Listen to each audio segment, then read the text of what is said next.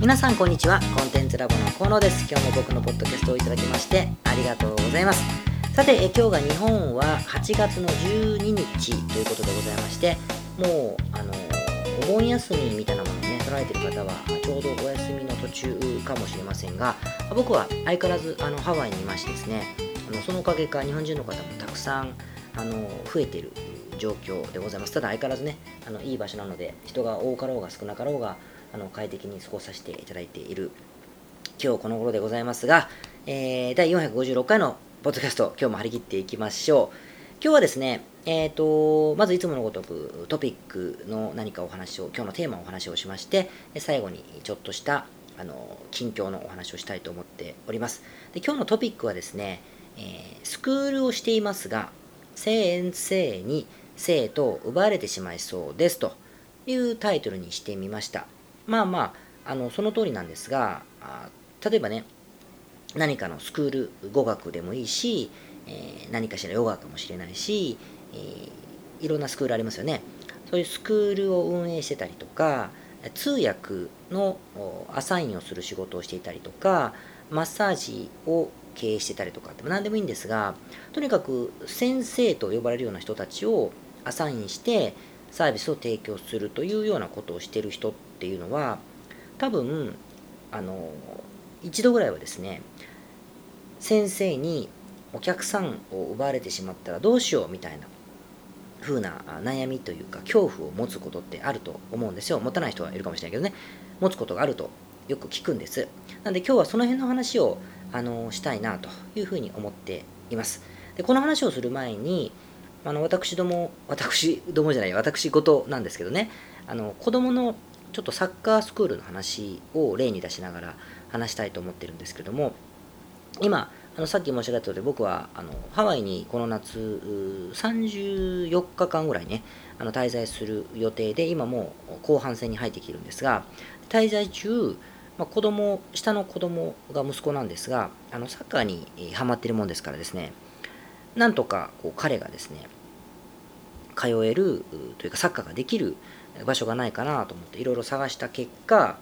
あの、まあ、僕のサーチ力なのでね、えー、正しく探せ方かわからないけれどもあの夏の間だけ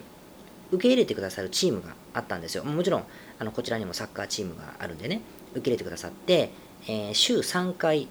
そこに通えることになったんです。でもちろんですがあの日本人の人がすっごく多い日系チームっていうのかな？あの日本人がすごく多いチームを選び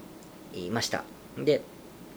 あの特に海外志向がもう6歳で強いわけでもないので、えー、ただサッカーが好きな息子にはですね全員日本人だし、えー、コーチも日本語だからいいでしょっていう感じで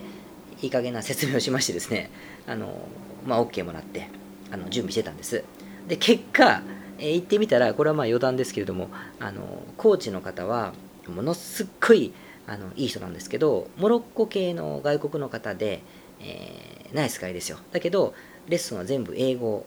なんです。で、しかも生徒の方も、多分半分は日本人だと思うんですけど、英語であの会話をしたりとかもしているので、ちょっとあの想像とは違ったと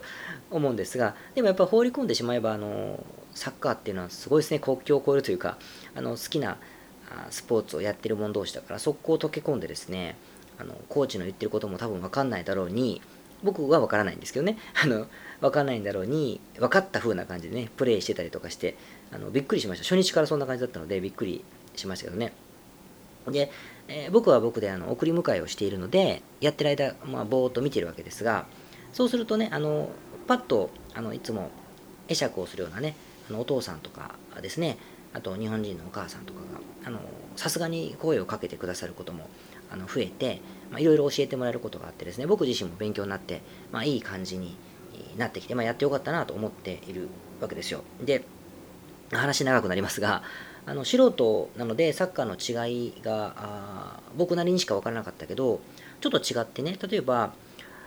ものすごいこうチャージっていうか体をこう入れるというかですね相手のこう腕を出して向こうからボールを取られないようにするとかってそういうのをねめちゃくちゃ6歳とかのクラスなんだけど教えるんですよ。でコーチのあの好き嫌いかもしれないけどでも他の方に聞いてもやっぱ他のチームでもそういうことやるよっていうふうに言っていて日本だとそういうのあんま聞かないんですよね。多分正々堂々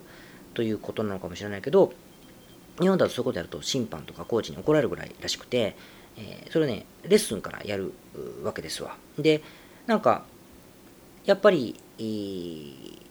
多分というかおっしゃるには相手チームの子たちの体格ももともと大きいじゃないですか。人種がいろいろ混じってるチームなのでそれにあの勝つというかあの当たり負けしないためにはっていうようなこともあるんではないかというふうなことをおっしゃってたんでああなるほど国違えばなというふうに思いましたね。国違えばだけどあのハワイだと特にいろんな子がいるじゃないですか。だからそういうのもやっぱ最初から習うんだと思って僕は理解したんですけどね。でその証拠にあの子供のそのサッカーにもリーグ戦がちゃんとあって勝ち上がっていくとメインランドつまりアメリカのなんか大会に進んだりとかできるしインターネットに自分の子供たちがレギュラーだったら点を入れたか入れた入れてないかとかねもう J リーグみたいなそんなのが出るんですって。だからレギュラーが取れるチームに移動してみたりとか逆に勝てるチームに移動したりとかってことはなんかしょっちゅうあるらしくておなかなかこれは親も盛り上がるだろうなというあのシステムだそうですねまだ途中なのであの来週からもね行きますけれどもあのすごいなと思って見て、えー、ます。だっていいんですよ。だってロケーションがすごく良くて全部芝生ですしね。あので、雨がバーッと降ってパッとやんだら、グラウンド全体にこう虹がかかっててですね、そこでサッカーしたりとかって、わ、これはいいなと思って見てます。まあ、それでまあ盛り上がってるんですけれども、で、ここからが今日の話につながるんですけど、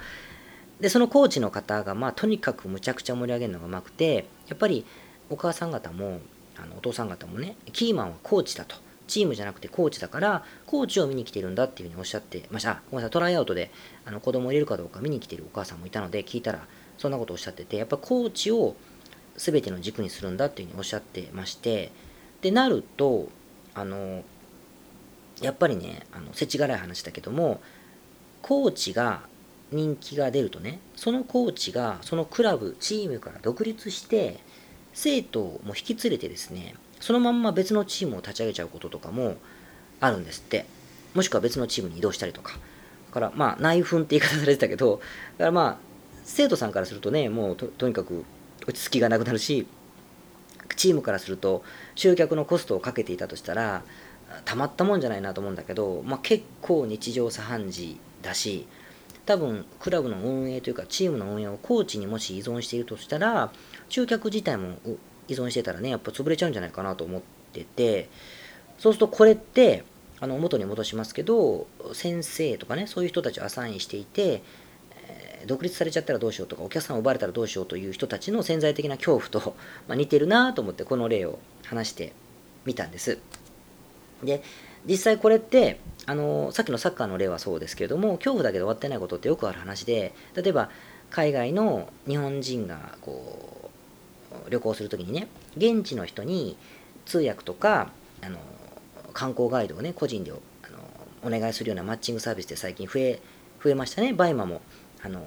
BUYMA TRAVEL っていうのを始めたりとかしてますしね、え、増えましたが、これもね、そのサイト経由でお客様からコンタクトがあって、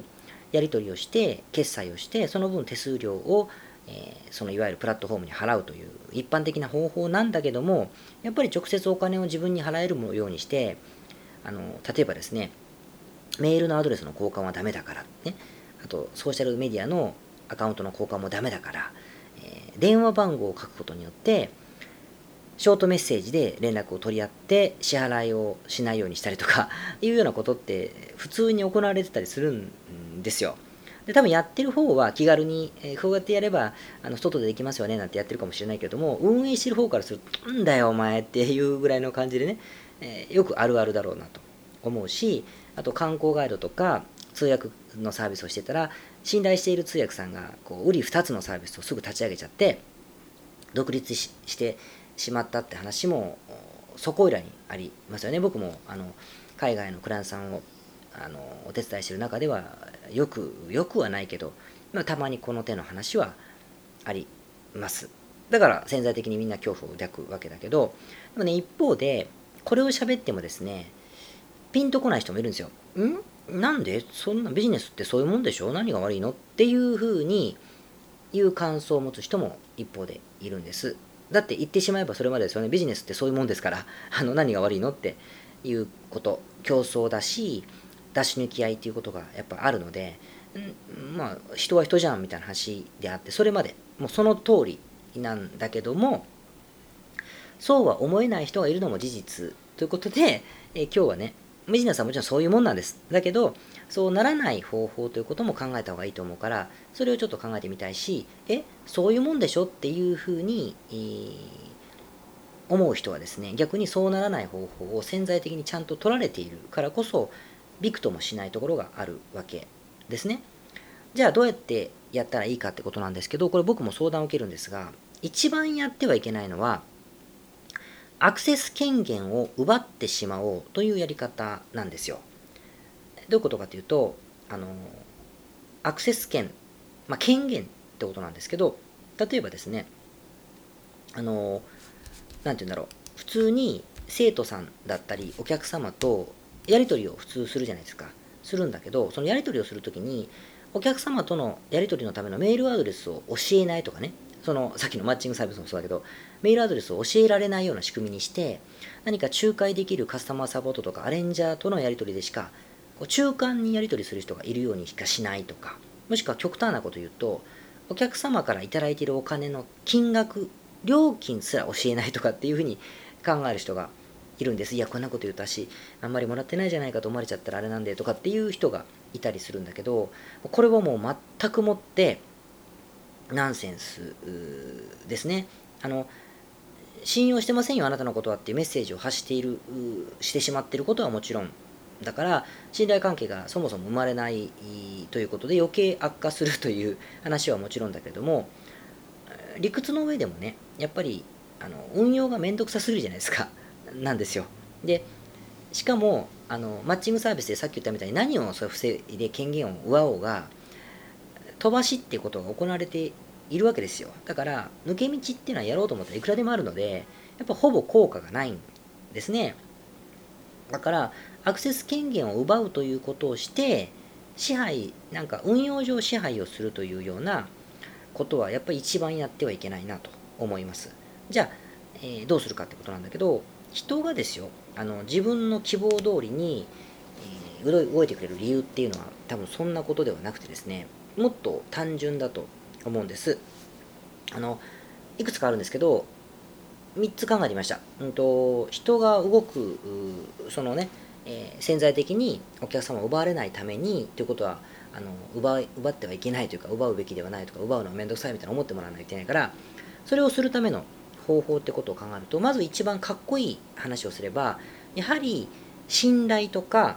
共感と呼ばれるようなものでつながっている場合ですよね。先生と運営側が。だから義理の話ですよ。義理人情の世界であればこれは守れるなと思います。あの一番かっこいい話からしてますよ。この人だからぜひやっていきたい。この人のところでぜひやっとこう。崇拝してるって意味じゃなくてあのあとこの人だからしょうがないか。でもいいんですよ。この人だからしょうがないか。この人だからぜひどっちでもいいんですね。っていうのはやっぱり義理人情の世界だなと思っていて。でじゃあこれをどうやってやるかというとこれも勘違いがあるんですけどあの今の時代ねフォロワーの数とかあの運営者側のねフォロワーの数だったりファンの数とかいう数字で信頼とか共感されるということであれば裏切られるという潜在的なことはないよということではなくてもっと距離の近い、昔ながらの話でしてやっぱりあの、この人だからしょうがないとかこの人がぜひって距離が近い形で思ってもらわないと困るから直接的にいつもコミュニケーションをとっていて、えー、人と人としてこう付き合っている人じゃないと困るわけですよ。ってなるとそもそもこの義理人情でお客様を奪われないようにするためにはサービス提供をマッチングサイトみたいなスタイルにするとほぼ無理なんですね。不特定多数の人と不特定多数の人をつなげるという制度が作れないからやっぱり雇用関係はどうであったという外注という形なのか社員なのかわからないけれどもとにかく少人数を専属で抱えるというスタイルしか取りようがないしその少人数の中に、えー、義理人情としてつたあのつながっている人しかあの有してはいけないというのがまず一番かっこいい方法ですね。まあ、いいいい風に言う言い方。で次にもうちょっとこう設置払い設置払いって言葉よく出てきますけど今日は、えー、ちょっとね現実的な話をするともう一個です。もう一方でじゃあどうするかなんだけどもう一方ではこれはマッチングサービスでもあの専属で抱えてようがどちらでも言えるんだけど人をねあの支配するということを権力者ってよく言うんだけど人を支配するにはその人の大切なインフラを抑えてしまうことだというふうにどっかの権力者が言ったとか言わないとか話があるんですがこういうことなんですよ。つまりは生活基盤とかになるような生活基盤とか生活基盤になり得る収入を抑えてしまうことってことです。例えばヨガの出張レッスンみたいなことのサービスで提供していて先生が独立していると。その独立している先生がいてオーナーである皆さんはまあヨガのオンデマンドサービスの集客サイトを運営していてでその先生それぞれ独立先生にマッチングサイトでつないでいるとしましょうね。でお客様を送客しているとしたときにこれがですね毎月安定して50万円の収益をその先生が得ているとしましょうか。でしかも新規の集客は全部サイト側がやってくれていて何もしなくていいんですよ。で広告費などの負担も全くないと。負担金も全くないとします。で支払い管理、催促、顧客フォローアップ、あとクレームのファーストコンタクトみたいなものも全部運営側がやってるとしますよね。そうすると、自分でやった方が儲かんじゃね？って思う人ももちろんいるかもしれないけれどもそれより前にですねこのサイトからの集客がなくなると将来不安であるという不都合というか恐怖みたいなものがやっぱり多くを占めると思うんです。だからあのアマゾンとかのセラーさんっていうのはあそこまで強引にあのアマゾンのその支配の中で商売させられるのにアマゾンの審査もいっぱいいるじゃないですか。もうすごく強引なことをされる楽天もそうですけどね。なんだけど従順になっていくんだろうなということなんですよね。もちろんあのそれやったって独立する人はあのします。やるやつはやるんですよ。だけどそれで成功したりしますそれでね。だけどその場合はあのもうね褒めてあげた方がいいと思っていてめっちゃ悔しいし悲しい思いをまする残念な気持ちにねオーナー側はなるんだけどもでもその人のやっぱり実力と努力がなければその独立してうまくいくなんてことはもう無理なのでやっぱそれは認めてですねあのもう負けないというかあの勝負することはないけど負けないように俺も頑張ろう私も頑張ろうというしかないかなと思います。だってあのもう多分5%ぐらいの人しかそういう努力をすることができる資質がないんでね。だからあのそれは褒めてあげるしかないと思いますよ。だからやっぱほとんどだから独立する人はするんだけどしてもねやっぱ集客の苦労を知らないので途中で出したりすることの方が多いからやっぱうまくいったってことはそれだけ努力をしてるわけだから裏切ったとか裏切ってないとかせっかく私たちが作り上げたものを奪っていったというようなその単純なことではないもっとボリュームの大きい苦労を本人はした上でうまくいったはずだから多分奪われたからこそうまくいった奪ったからうまくいったってことはもうまあないんですよ。だから、まあ、そこは褒めてあげればいいいいんじゃないの？もしくは気にしなければいいんじゃないの？ということにしかならないのかなと思いますね。で話をちょっと戻しましょう。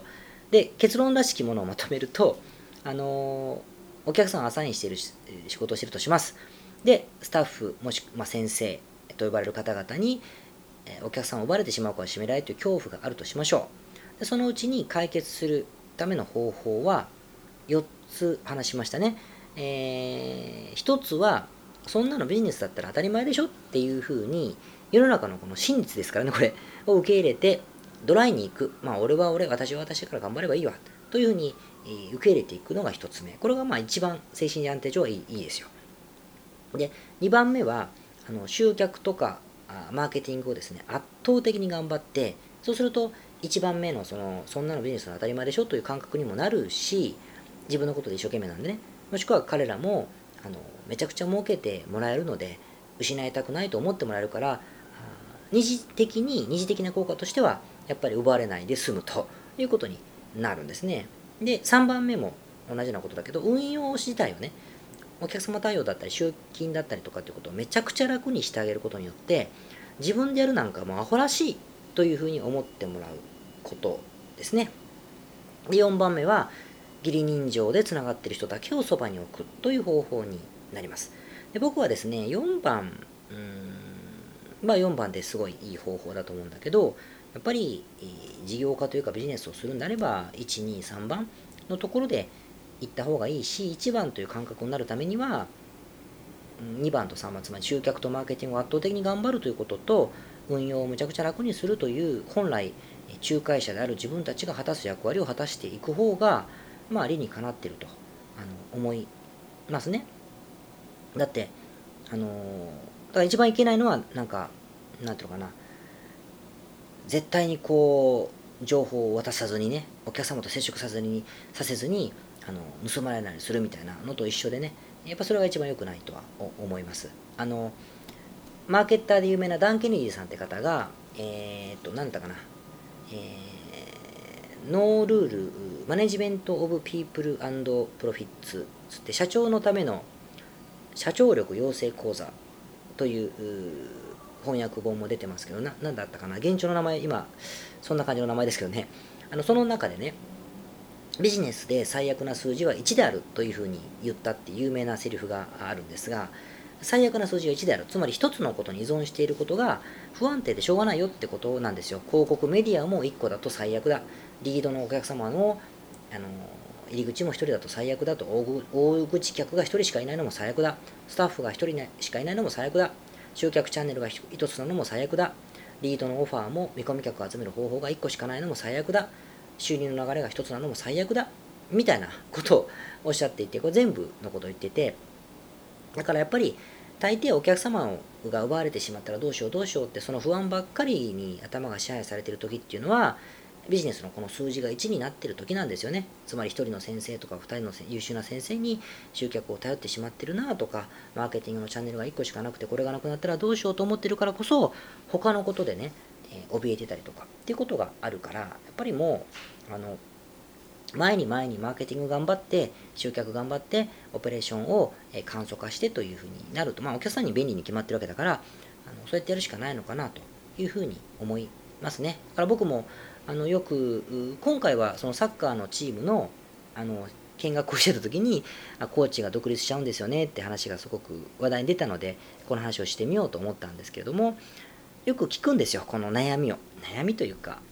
恐怖、まあ、悩み、恐怖ですね、を、あのー、告白してくださる方があの多いんですけどね、仕事柄。それ聞くたびにやっぱそうなんだろうなと思うし、大抵はあのこの状況に陥っている方が多いので、ぜひそう思う方がいたりとか、これからの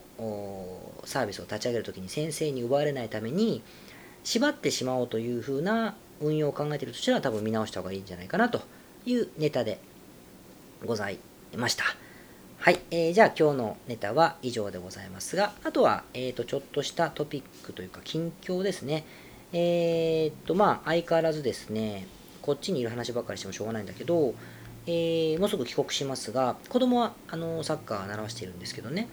えー、なんかね、毎回来てて僕、親がの都合で来てるので、えー、どうせね、やることなくて、あなたがサーフィンだけしてるんでしょみたいなことを突っ込まれてるんですよ。で、本当だから返す言葉もないんですが、今回はちょっとですね、子供のこともたくさんやりたいなと思って考えてみたんです。とは言っても、一般的にはですよ、そのハワイに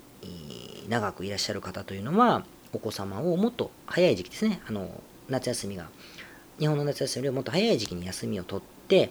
えいわゆるサマースクールとかサマーキャンプとかっていうところの学校選びをちゃんとやってそこに掘り込んで子供に、え語学の向上もそうだし異文化のコミュニケーションもできるしいろんな子たちと知り合いになれるということを育むようなね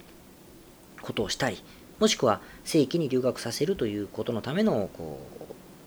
プロローグというかのような感じでやる方が多いというふうになるんですよ。なんだけど、つってもね、その、うちはですね、まあ僕のせいなんですが、あの、まあ、相談してもですね、あんま興味を示さないんですよね、そういうことに。示さないんだなと。まあ、示さな、示そうが示す前が掘り込んでしまいということかもしれないけれども、興味を示さなかったので、じゃあ、どうしようかなと思って、じゃあ彼らのやりたいことに絞ってみようと思った時に、まあ、息子はもうハマってますからサッカーだというから、まあ、サッカーをやっぱりやっているわけですけれども、娘はね、あの、まあ、僕に気を使ったか知りませんが、サーフィンと言ってくれたので、あのサーフィンをすることにしたんですまあ、子供はだからあのオフのサッカーチームがオフだから夏はあの練習に週3回参加させてもらってるんですけど、あの娘の方はね、まあ、どうせやるなら上手になりたいということなので、これもね、週3回から4回ぐらいのオーダーで、地元のこっちにいらっしゃる日本人の女性プロサーファーの方に、ガチで教えてあげてくださいというふうに言って、あの教えてもらえることにしたんです。で、これももうあの何回か終わったんですけれども、あの、本当はね、その方って、プロのコンペティターを目指すような子供たちを集めて、サーフキャンプを夏にやってらっしゃるような方なので、そういうところに参加させたかったんだけど、やっぱさすがにね、めちゃくちゃ上手な子たちだけがしかいないから、それはもう無理だということ。まあ、サーフィンはね、あの危険ですからね、あの下手でもついていけなんてことは、その無理なんです、環境的に。だから、あのそれは無理だから、ほぼマンツーマンになっているわけですけども、送ってね、教えてもらってましたが、やっぱりね、すっごい、あの、上手ですね。だからもう、まあ、サーフボードの板って上手になるとだんだん短くしたりしていくんですけどもう早速短くしましょうというふうに言ってくださったりとか、まあ、自分でパドルして乗れるようになったりとかっていうふうなことを経験してるみたいなのでこれもやっててよかったなともう先生様々ですけどねすごい良かったなと思いますよで僕もしかもサーフィンするからその一緒に連れて行く時に送迎するから待つでしょ？ステーション待つんだけどサッカーと違って自分もできるのであのちょっと置きに行ってねあの初心者の子たちは手前でやるんですけど、あの奥の本当のサーフィンをしてる場所に僕は行って、待ってる間、待ってる間っていうか、サーフィンもできね、結構ラッキーだし、プロの人だから、あの僕もついでに聞いちゃってですね、あのなんか、いい波にね、あの当たったりしながら、すごく教えてもらって楽しい感じなんですけど、でもね、あのサッカーのコーチもそうだし、その先生もそうだけどね、褒めんのがめっちゃうまいんですよ。すっごい乗せるのがうまくて、だからそれもやっぱり、えー、上手だなと思って見ていますね。で、僕、なんとなく思うんですけど、子供のことを考えた時に、やっぱりなんか、うん、子育てにあんま自信はないですけどね、でも、なんか唯一思ってるのは、自信を持ってもらうっていうのはすごいめちゃくちゃ大事だなと思っていて、根拠なくてもいいんだけど、自信を持つという意味でやっぱ褒めるというのは、あれはスタンダードだなと思うし、その例えばサッカーはいいとして、まあ、サーフィンもね、あのサーフィン話になりますがあのサーフィンで波に乗れたから自信がつくというよりもですねやるてる人は分かると思うんですけど自然相手なんですよ。で結構しんどいんですね。しんどいし怖い思いとかちょっとするんです。まあ別に危険ではないんだけどね。怖い思いをするんですバンバンバンバン波が来るしその他のサーファーがあの初心者の時はね、怒られたりするんですよ。邪魔だっつって怒られたりすることもあるし、男なんか容赦ないですからね。男同士だと。まあいいんですけど、で、しかもなかなかうまくならないっていうことで、沖に出るために波を越えていくだけでも結構一苦労なんですよね。だから、乗れたっていうよりも、その、そんなことを乗り越えたということの方が、あの、自信になってるっていうことってやっぱあるんですよ。サーフィンしてる人って分かってくれると思うんですけど、あるんです。ほんとしんどいんで。そういう意味で言うと、あのそういうことも含めて乗り越えようねということをうまいことを、あのお立ててですね、やってくださる先生なので、その辺はすごい自信になってるんじゃないかなと思って、なんか、これは絶対自信になるんだろうなと、波乗りをする人しかわからないような納得感を持ってちょっと見て、えー、いますね。なんか、ちょっとね、あの普通のハワイにいらっしゃる方の効率的なというかあことではないやり方なんですけれども もうなんちゃってなんだけどあのそういう意味ではねすごく良かったなと思って眺めてますでも毎日逆にあのすごい朝波乗り送迎して、えー、夕方あの午後はサッカー送迎して夜は仕事してで睡眠不足でまた起きてとかっていうところで結構ハードなんですが あのなかなかこれが最後まで続きそうなので、えー、充実した日々になりそうだなと思って、えー、おります。でも繰り返しますけどね金もめっちゃかかるしビジネスするには田舎だなというふうにも感じますし日本人の貧富の差は激しいし え、世間も世間は狭くはないな、いろんな人が来るからね。えー、だから、経済合理的には選択肢から全く外れるところだと思うんです。だけどね、無理してここに住みたいなということだけはやっぱ相変わらず300%から500%同意できるなといういいところでございますという話ですね。長くなりました。じゃあまた、えっ、ー、と、というようなことで、えー、今回も配信が遅れたんですが、また、えー、いるうちにはもう一回お送りしたいと思っておりますので、ぜひお付き合いさい。今日もお聴きいただきましてありがとうございました。ポッドキャストをお聞きの皆様、こんにちは。コンテンツラボの山口よし子と申します。普段はサンフランシスコに住んでおります。いつもご視聴どうもありがとうございます。お聞きの日本の方、海外の方、企業で制約に縛られない自由なライフスタイルを実現したいと思いませんか？今日はそんなリスナーの方へお知らせとお願いがありまして最後にお邪魔させていただいています。1つ目はコンテンツラボのコンサルティングサービスについてです。番組でもホストの河野がよくメンバーさんと呼ばせていただいていますのでご存知の方も多いかもしれませんね。起業前の人にはビジネスプランを一緒に考えることから始まり起業後の方なら集客組織化異業種展開お金の残し方または望むライフスタイルの実現まで実際の電話やメールでのコンサルティングのほか学べる仕組み世界中日本人の日本人の日本人同士とつながれる仕組みを取り入れたコンサルティングコーチングコミュニティが全て入ったサービスです。私たちのクライアントさんは7割が海外在住者さんで3割が日本の方です。これから起業したい方すでに起業している方成長期に入られている方とても刺激的にご一緒させていただいています皆さんそのコストに必ず驚かれるのですがわずかスポーツジムくらいの費用でお受けいただけるコンサルティングサービスです日本の人で海外関係なく日本でのビジネスを考えている方も多いのでご安心ください。よく聞かれるのですが日本の人で海外関係なく日本でのビジネスを考えている方も多いのでご安心ください。起業前起業後日本海外関わらずもっと成長するために支援や刺激的な仲間とつながりたいとお考えならおすすめです。ご興味のある方にまずは本当のコンサルティングを経験していただこうと無料相談をお受けしています。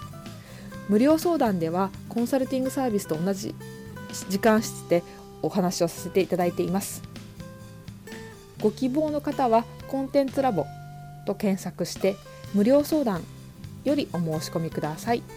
解決の糸口になればいいなと思っております。お話できるのを楽しみにしています。これからもポッドキャストをお楽しみください。ありがとうございました。